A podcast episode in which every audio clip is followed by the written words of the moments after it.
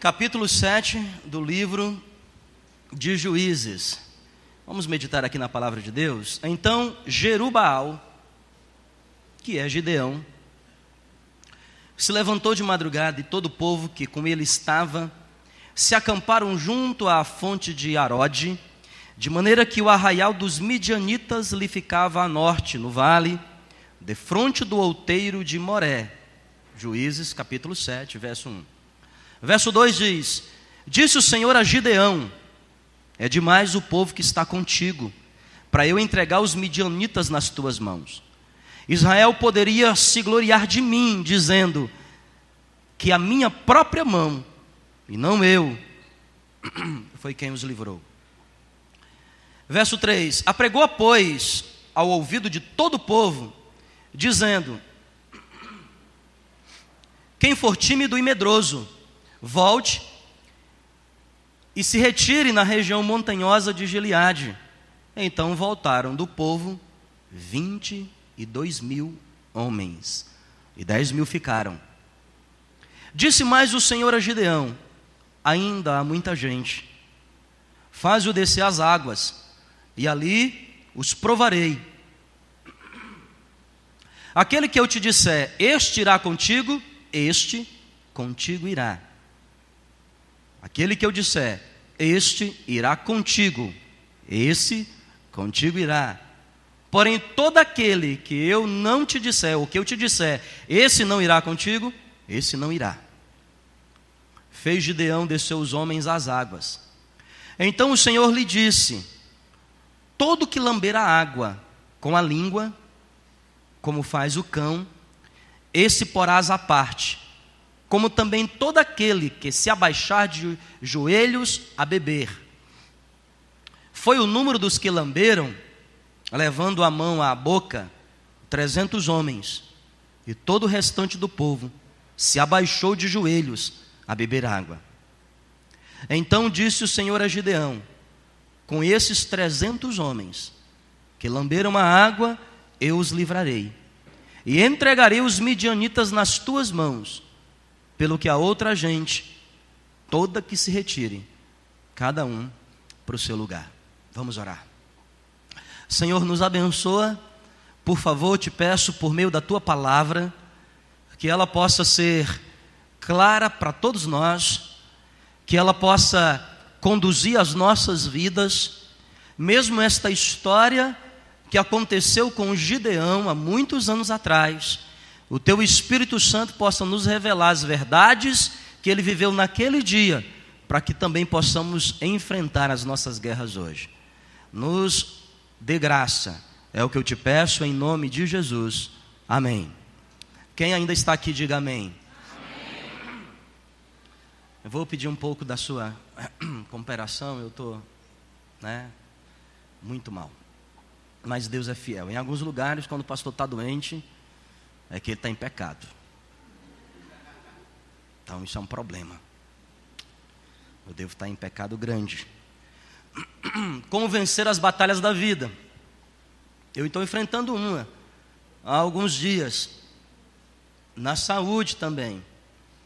Devido corre-corre, diversas situações, má alimentação, imunidade cai, e basta né, uma gripezinha que para outros é algo tão simples, muitas vezes se torna uma batalha para outras pessoas. A vida, ela literalmente é uma batalha. Desde quando nascemos, acabamos de ouvir aqui o testemunho do Nicolas. Antes mesmo de vir ao mundo, já travou uma batalha.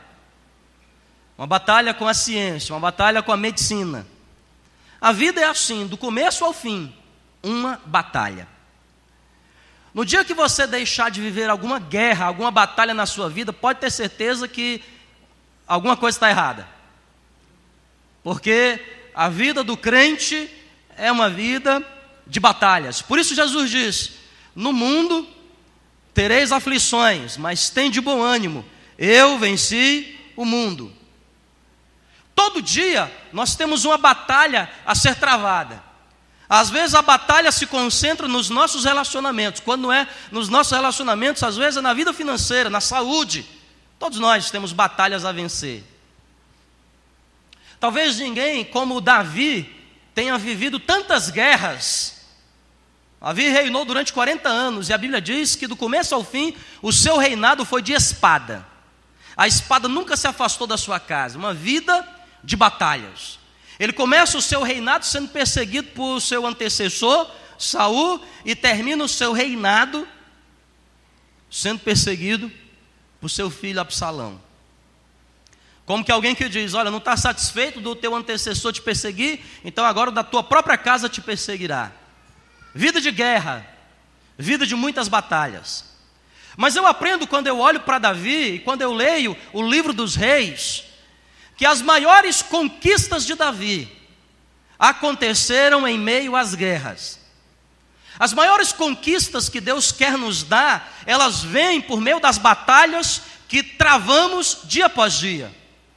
Porque não há como vencer, não há como existir vitória, se nós não aprendermos a guerrear, a travar as batalhas que Deus nos permite viver. Gente, vocês estão entendendo? Precisamos aprender a lutar as batalhas da nossa vida. A grande pergunta é como vencer. Jerubaal, mais conhecido como Gideão, um juiz, nós estamos na época dos juízes, época que antecedeu os reis, juiz famoso como Sansão, Gideão assumiu a liderança política, a liderança religiosa e a liderança do ponto de vista das guerras do povo de Israel. Israel tinha um grande inimigo nesta época, mais perigoso que os filisteus, eram os midianitas. Povo mais forte, povo mais guerreiro, e que no período de Gideão estava saindo de lugares e lugares conquistando nações. Chega o momento então que os midianitas se colocam de frente de Israel e chama Israel para a batalha. Alguns bons estudiosos dizem que nesse dia cerca de 50 mil soldados. Quantos, pessoal? Não falem, por favor, para você não dormir. Quanto? 50 mil homens. Gideão alista o seu exército Gideão chama, afronta todo mundo que ele tinha e conseguiu reunir 32 mil homens. A guerra para Gideão já foi estabelecida antes mesmo dele ir para o campo de batalha. Porque como ganhar de 50 mil se eu só tenho 32 mil? Mas eu aprendo aqui, no livro de Juízes, especialmente o capítulo 7, pelo menos duas grandes instruções de Deus para eu vencer as batalhas da minha vida. E eu quero compartilhar com os irmãos. Primeira, como é que eu faço para poder vencer as batalhas da vida? Verso 2, por favor. Pode me ajudar, Raildo? Verso 2.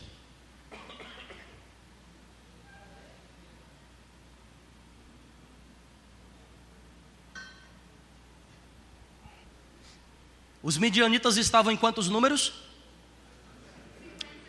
Quantos?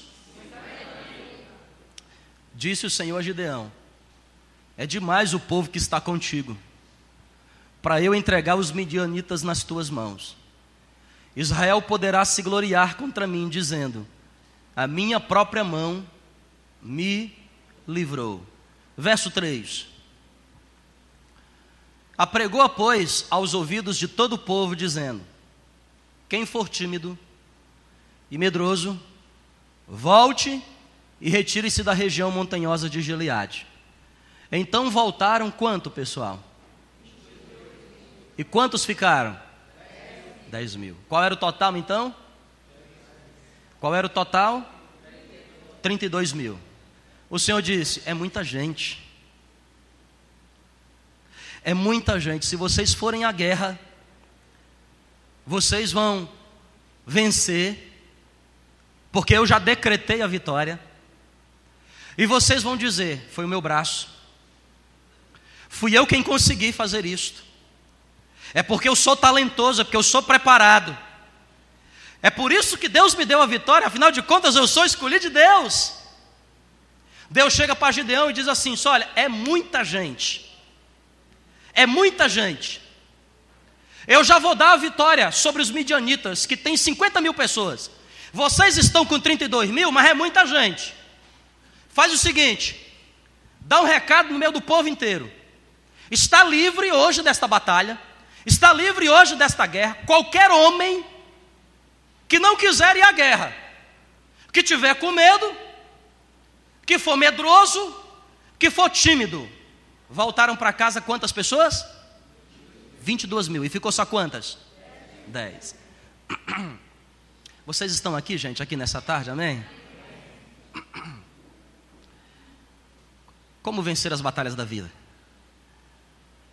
Aprenda a confiar em Deus. Você não pode vencer nenhuma batalha se você não aprender a confiar em Deus. Deus chega para Gideão e falou o seguinte: Gideão, manda voltar porque tem gente mais. Agora imagina na cabeça de Gideão: que é isso, Deus? Como é que é? Não, manda voltar aí, o, o, tem muita gente medrosa. Mas que é isso, Deus? Imagina na cabeça de Gideão: Hã? quantos inimigos ele tinha? Quantos? E quantos soldados ele tinha no total? Quantos? Deus diz para ele o seguinte: olha, fala para os medrosos e para os tímidos voltar. Gideão já falou, ficou só eu, vai ficar só eu aqui. O senhor está louco, Deus? Vou avisar isto. E a Bíblia diz que mesmo assim, Gideão confiou em Deus. Não há vitória sobre a vida do crente que não passe pelo quesito da confiança. Deus chega para Gideão e fala assim: Gideão, ainda assim é muita gente desce com esses 10 mil até o riacho e faz o povo beber água. Todo aquele que se ajoelhar, se ajoelhar e beber água do riacho como um cão bebe, ou seja, esse põe a parte.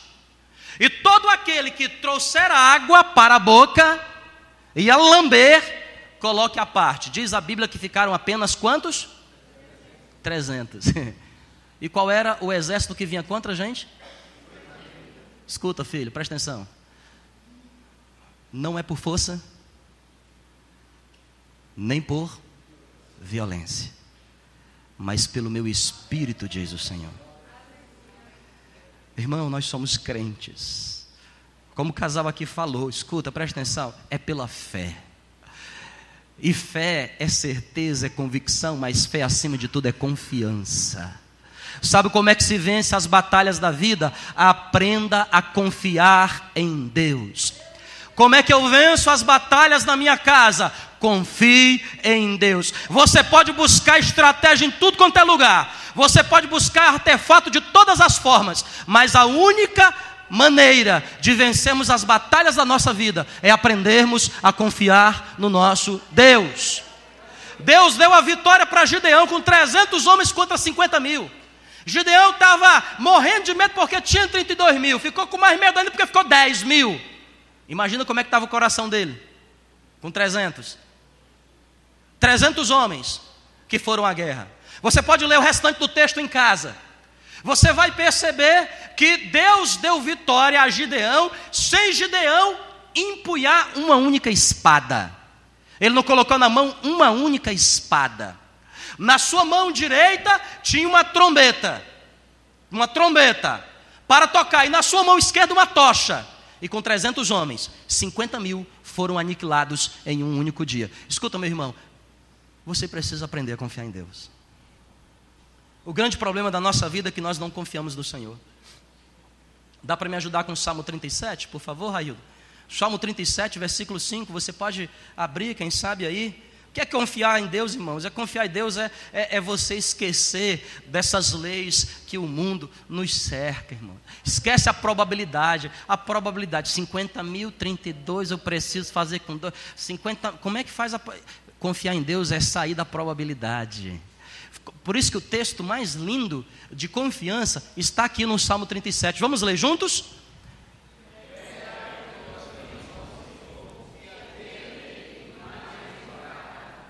Confia nele e ele o quê? Ele vai fazer. Por que, que você está preocupado? Como vou fazer? Quando farei? Como que eu vou vencer? Entrega o teu caminho ao Senhor, confia nele, e o mais ele fará. Olha o que diz o próximo versículo, versículo 6 do Salmo 37. Como é que a gente pode ler?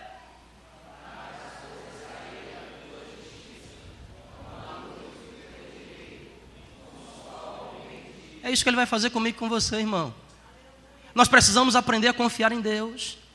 Quando não confiamos em Deus, não temos como vencer batalhas. Às vezes nós estamos travando uma, uma guerra, meu Pai do céu, que às vezes até é cruel. Mas o que está faltando da nossa parte para vencer? Está faltando confiar em Deus. Buscamos força nas pessoas, buscamos força nos homens, buscamos força de tudo quanto é jeito, mas nós não confiamos em Deus. Colocamos muitas vezes as, a nossa fé nas condições humanas. Colocamos muitas vezes a nossa fé e a nossa confiança nas pessoas. Eu preciso falar com o meu gerente, que o negócio está difícil esse mês. Eu preciso falar com fulano, é fulano que vai me ver. Aí eu preciso falar com. Escuta, presta atenção. Olha, escuta. A Bíblia diz lá em Provérbios que até o coração do rei está na mão de Deus. Eu só venço as batalhas da vida aprendendo a confiar nele. Eu gosto de ilustrar essa questão da confiança e faz, fiz isso já várias vezes aqui na igreja, mas faço questão de repetir. Um homem que no circo andava na corda bamba. Olha o que é confiar. Olha o que significa confiar. Estava lá a plateia. O narrador pega o microfone e diz: Quem acredita que esse homem consegue atravessar esse cabo de aço a 15 metros de altura? E o povo no circo, sabe como é que não é circo, né, irmão? No circo, se pegar fogo, o povo gosta mais ainda. Eu acredito, eu confio, e lá vai. O equilibrista, com a varona enorme. E todo mundo. Ah, daqui a pouco ele chega do outro lado. E todo mundo. Ah, sabia que ele ia conseguir. Daqui a pouco o narrador diz: então, quem é que acredita que ele pode fazer sem a vara. Todo mundo, é, sem a vara, eu acredito que ele vai, acredita. E o equilibrista vai, sem a varinha, e atravessa e chega do outro lado e todo mundo. Daqui a pouco o narrador diz: Mas quem é que acredita que ele pode fazer isso com um carrinho de mão? O povo acredita. O narrador diz: então eu vou tirar a rede de proteção. Todo mundo diz: eu acredito. E aí ele pergunta: qual é o voluntário dessa noite que pode subir no carrinho de mão? Muitas vezes nós dizemos que confiamos no Senhor. Muitas vezes nós dizemos que estamos entregando nossa vida nas mãos do Senhor. Dizemos, Senhor, eu confio em Ti, mas nós não queremos entrar no carrinho de Deus. Nós não confiamos que Ele tenha condição de nos levar de um lado a outro. Nós dizemos na teoria, Deus, eu confio em Ti, mas quando chega na hora certa, na hora de dar o passo, na hora de agir com fé, nós recuamos. Gideão disse para Deus: Tá bom, é com 300? Quantos tem lá, Deus? 50 mil? Tá bom. Se o Senhor está dizendo, a minha vida está nas tuas mãos. Quem aqui tem a vida nas mãos do Senhor? Então, cuidado com o que você está dizendo. Que Deus vai te provar essa semana. Se você confia mesmo nele. Então vou perguntar de novo: quem tem aqui as mãos, a vida nas mãos do Senhor, diga glória a Deus. Como eu venço as batalhas da vida? Dois, para finalizar. Verso 3 de Juízes, capítulo 7, versos 3, 4 e 5 diz: Apregou, pois, aos ouvidos do povo. Eu vou até pedir tua ajuda, Raído, para apregou. Isso aqui é interessante. fala para todo mundo que quem for tímido e medroso pode voltar para casa. Então voltaram 22 mil. Verso 4. Disse mais a, a Gedeão: Ainda povo demais, faz-o descer as águas, e ali os provarei. Aquele que eu disser, este irá contigo, esse contigo, que igreja? Vamos repetir juntos aqui essa frase, ó. Eu vou perguntar: aquele que eu disser,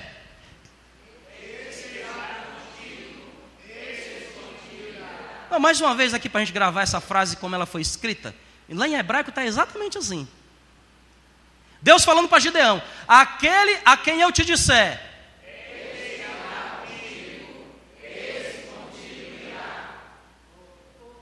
São duas coisas diferentes aqui. Este irá contigo, e o que, os que contigo irão. Parece ser igual, mas aqui a ordem dos fatores altera o produto. Não é igual.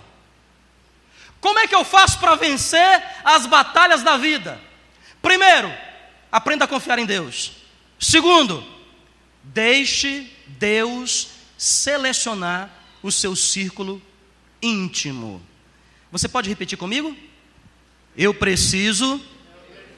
Não, diga mais alto. Eu preciso.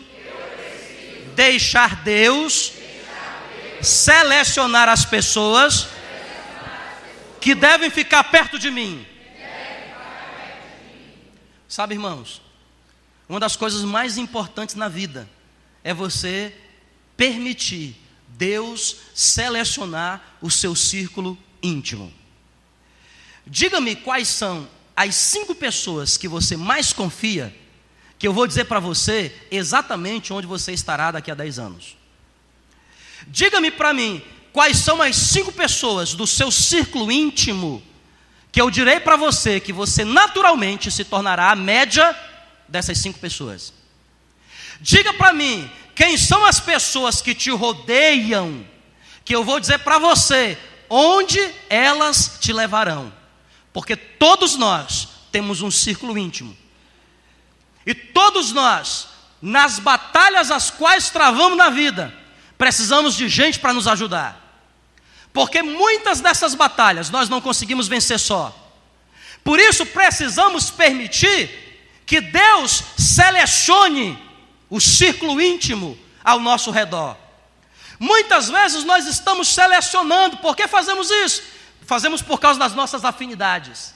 Eu gosto, eu não gosto, noves fora, três, bem me quer, mal me quer, bem me quer cá, mal me quer lá. Quem está entendendo, diga amém. amém. É assim que a gente faz. Mas Gideão deixou Deus selecionar o seu círculo íntimo. Pastor, e quais foram os critérios de Deus? Primeiro, no verso 3 diz que Deus mandou voltar para casa todos os tímidos e todos os medrosos. Cuidado, meu irmão. Às vezes você está selecionando gente para ficar perto de você, mas essa pessoa, meu irmão, é medrosa demais. É medrosa. É. E aí, na hora que você for precisar de gente para guerrear, vai te deixar o quê? Cuidado com quem você seleciona para estar perto de você. Não deixe Deus selecionar seu círculo íntimo, não, para você ver. Você vai colocar do seu lado quem? Gente igual a você. Porque nós gostamos, irmão, de gente parecida com a gente. E pessoas que são opostas a gente, a gente gosta de colocar longe. Porque nas ciências, os opostos se atraem. Nas humanidades, os iguais é que se atraem. Cuidado com, com a sua seleção de círculo íntimo. Quem são as pessoas que você está selecionando para andar na sua vida?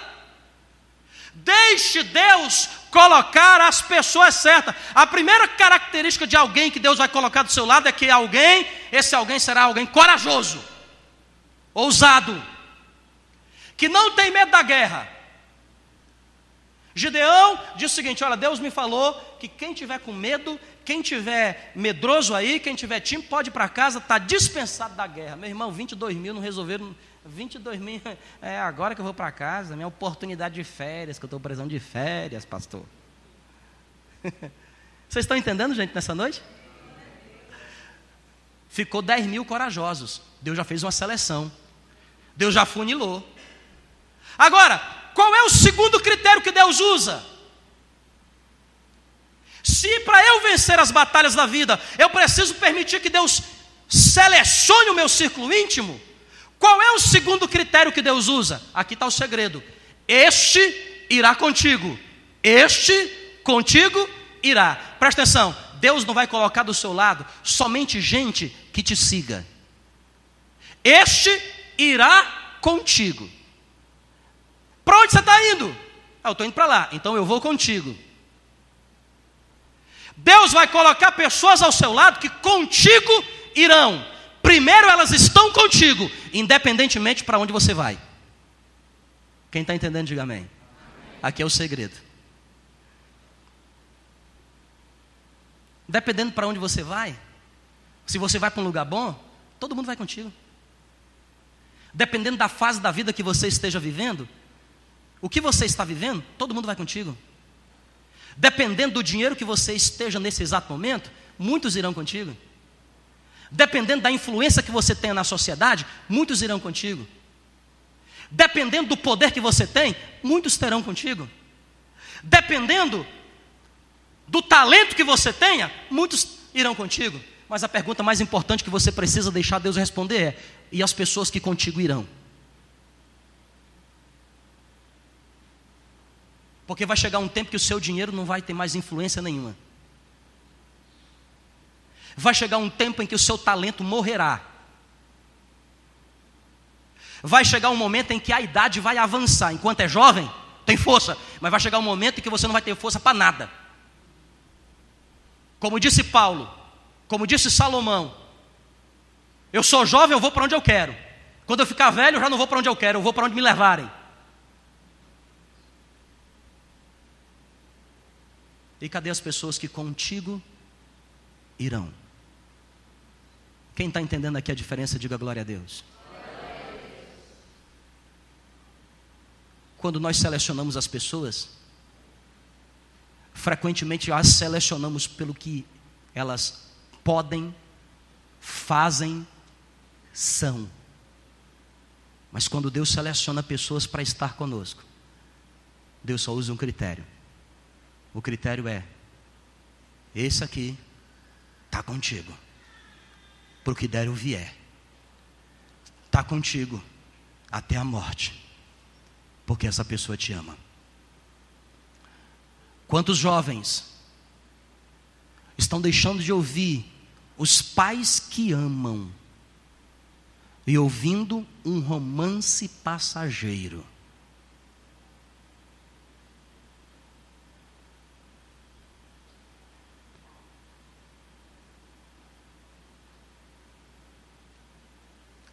Pergunta mais importante da vida, meu irmão: quem são as pessoas que te amam? Deus não colocou do lado de Gideão os mais capacitados. Deus não fez uma prova de avaliação de QI. Deus não selecionou o guerreiro mais habilidoso. Deus não selecionou aquele que tinha mais condições. Deus deu um critério. Aquele que eu estou dizendo que irá contigo, Pode ter certeza, Gideão. São só 300, mas uma coisa eu garanto: esse vai estar com você em todo o tempo que der e vier. Agora, o que é que adianta você ter 32 mil? Se de 32 mil está te seguindo, mas vai chegar um momento em que as coisas acabam.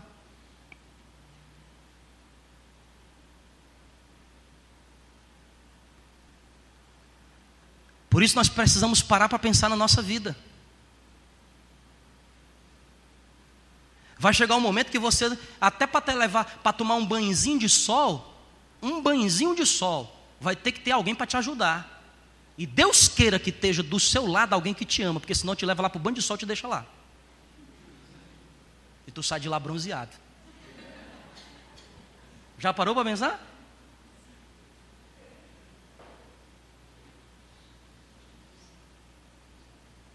Maridão, pensa bem. É, pastor, porque minha pratou era uma benção. Depois dos filhos, ficou só a graça. Mas ela ficou só a graça que é para dar os filhos que você tem, o bênção. Cuidado com o rostinho bonito. Quando você estiver bem avançado, te leva lá para o sol e te deixa lá. Mas a irmãzinha que está só a graça, é ela que vai cuidar de você. Quem está entendendo, diga glória a Deus. Quem é o círculo íntimo? Quem é? Quem são as pessoas que estão perto de você? Quem são? Eu aprendo, para finalizar aqui meu tempo, tenho dez minutinhos só. Eu quero abrir três referências, Raildo. Primeiro, segundo Reis 10, 15. Eu, pedi, eu gostaria que você anotasse essas referências e meditasse em casa durante essa semana. Porque eu não estou falando de uma palavra para você praticar só esta semana. Eu estou falando de algo que você deve levar para a sua vida inteira. Aqueles que irão contigo, contigo irá. Tem muita gente que vai comigo. A grande pergunta é: e os que comigo vão? Eu tenho que pensar nisso. E os que comigo vão?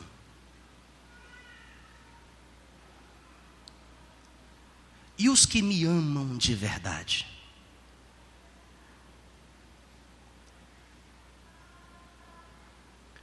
Segundo Reis 10,15, tendo partido dali, encontrou Jonadab, filho de Recabe, que ele vinha ao encontro, Jeú. Sabe quem é Jeú? O rei que matou Jezabel, o rei que acabou com Acabe toda a linhagem. O único que teve coragem. Jeú encontrou Jonadab, saudou, saudou e lhe perguntou: Tens tu o que, gente? Não, por favor, lê, lê bem alto. Tens tu o que? Presta atenção, irmão. Escuta aqui, ó. Deixa Deus selecionar. Sabe quem são as pessoas que devem estar do seu lado? No seu círculo íntimo? aqueles que têm sincero coração. O grande problema é que nós frequentemente colocamos para longe de nós as pessoas que têm sincero coração. Sabe por quê? Porque nós gostamos das amizades, das amizades que nos elogiam, mas nós não gostamos das pessoas que têm sincero coração. Quando encontramos uma pessoa de sincero coração, sincero coração sabe o que é quer dizer? Pessoa que fala a verdade. Amigo bom não é aquele que te empresta dinheiro, não, irmão. Amigo bom é aquele que te fala a verdade. Esse amigo que você tem que guardar no peito para toda a vida. Pam, pam, pam. Guarda no coração, gente, deixa Deus trazer perto de você gente que te fala a verdade. Por que, que o relacionamento conjugal é o mais difícil dos relacionamentos terrenos? É duas pessoas que falam a verdade. Sabe por que, que fala a verdade? Porque conhece.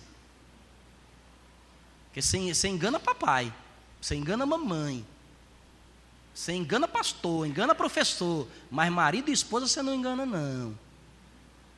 Faz só uma pergunta simples para ela, pergunta assim para ela, olha, tu acha que eu tenho que mudar?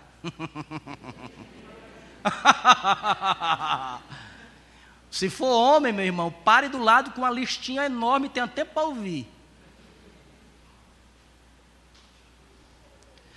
Deixa Deus selecionar. Olha o que, olha o que, é que Jaú está falando. Cara, eu estou numa, numa, guerra grande. Eu estou destruindo só com Jezabel e com Acabe. A minha guerra. Agora é o seguinte: eu preciso de amizade, eu preciso de amigos. Eu preciso de gente. Não é talentosa. Não é gente é, capacitada.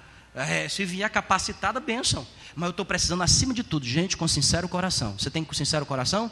Tenho. Então, tem tu sincero coração para comigo como o meu é para com o teu.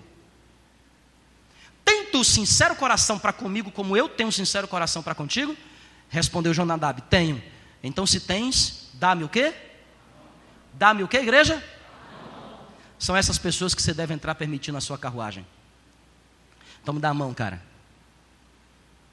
Mas muitas vezes nós selecionamos as nossas amizades por interesses. O que é que Fulano pode me oferecer? O que é que Beltrano pode me oferecer? O que é que essa pessoa tem a contribuir na minha vida? Mas muitas vezes nós não fazemos a pergunta mais importante: será que essa pessoa me ama? Por isso, irmãzinha de Jesus, o negócio hoje aqui está para você. Escuta, ó, irmãzinha de Jesus, você quer namorar? Fale comigo, minha filha. Fale comigo, que eu vou te ajudar a descobrir se esse camarada aí mesmo te ama ou não. Agora tu tem medo de trazer para comigo, que às vezes tu está faz, tá fazendo coisa errada, mas conserta na hora, irmã. Não foge não, traz. Porque senão lá na frente tu vai ter problema. Aí tu vai me procurar lá na frente. Com um problema que eu vou dizer assim, irmã, agora tem mais jeito, eu só preciso no monte orar. Eu não posso fazer mais nada. Não sei orar, não sei o que fazer não. Juízes capítulo 20, versículo 8.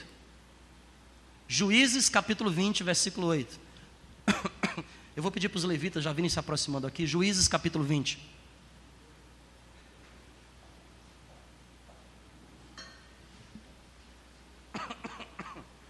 Nós temos dois escutos agora, irmão. Esse negócio de dois escutos é bom porque a gente termina rápido, né? Teve gente assim, pastor, estou amando dois escutos, que agora o senhor termina o culto na hora. Pastor, eu, eu te amo. 20, verso 8. Então todo o povo se levantou como o quê? Sabe quem são as pessoas que você precisa permitir Deus colocar do seu lado? Gente que com você vai formar um só homem. Sabe o que representa aqui um só homem? Representa unidade. Unidade em três áreas da nossa vida: unidade de pensamento, unidade de pensamento. Não adianta você ter milhares. Tem que ter unidade de pensamento. Unidade de propósito. O que é, que é unidade de propósito? Onde nós estamos, para onde nós iremos. Unidade de visão. Essa visão é compartilhada. Olha, deixa eu falar a todos os irmãos que estão se aproximando da nossa igreja. A visão da nossa igreja é muito clara. O que é que nós queremos? Nós não queremos crente, nós queremos discípulo.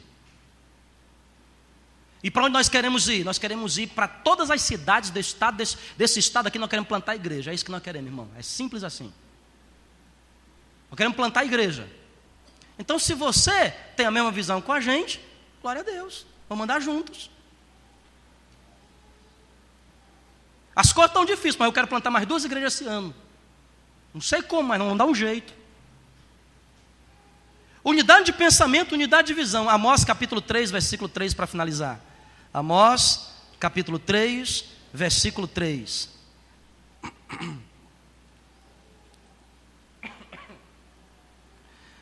Vamos ler juntos, igreja?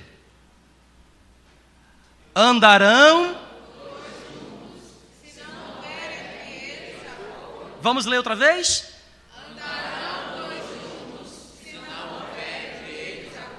Presta atenção. Quem são as pessoas que Deus seleciona para o seu círculo íntimo? Pessoas que tenham maturidade. Pessoas que têm o quê? Porque nós vamos divergir mais cedo ou mais tarde. Porque Deus não criou as pessoas uniforme. Uniforme da escola, todo mundo tem igual. Uniforme. Deus criou as pessoas multiforme. E por mais que elas nos amem, uma hora ou outra nós vamos divergir do pensamento. Mas como poderão dois andar juntos? Se não existir entre eles acordo? Então tem que ter maturidade. Maturidade.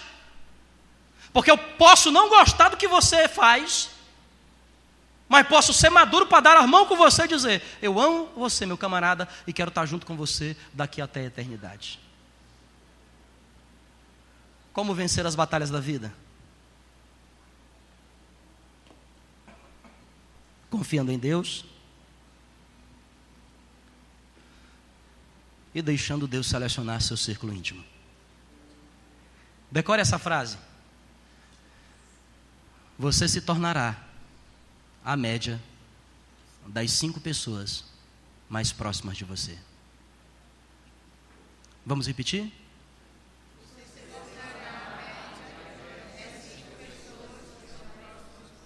Fala na primeira pessoa, eu me tornarei. Vamos lá? Eu me tornarei a média das cinco pessoas mais próximas de mim. Mais uma vez.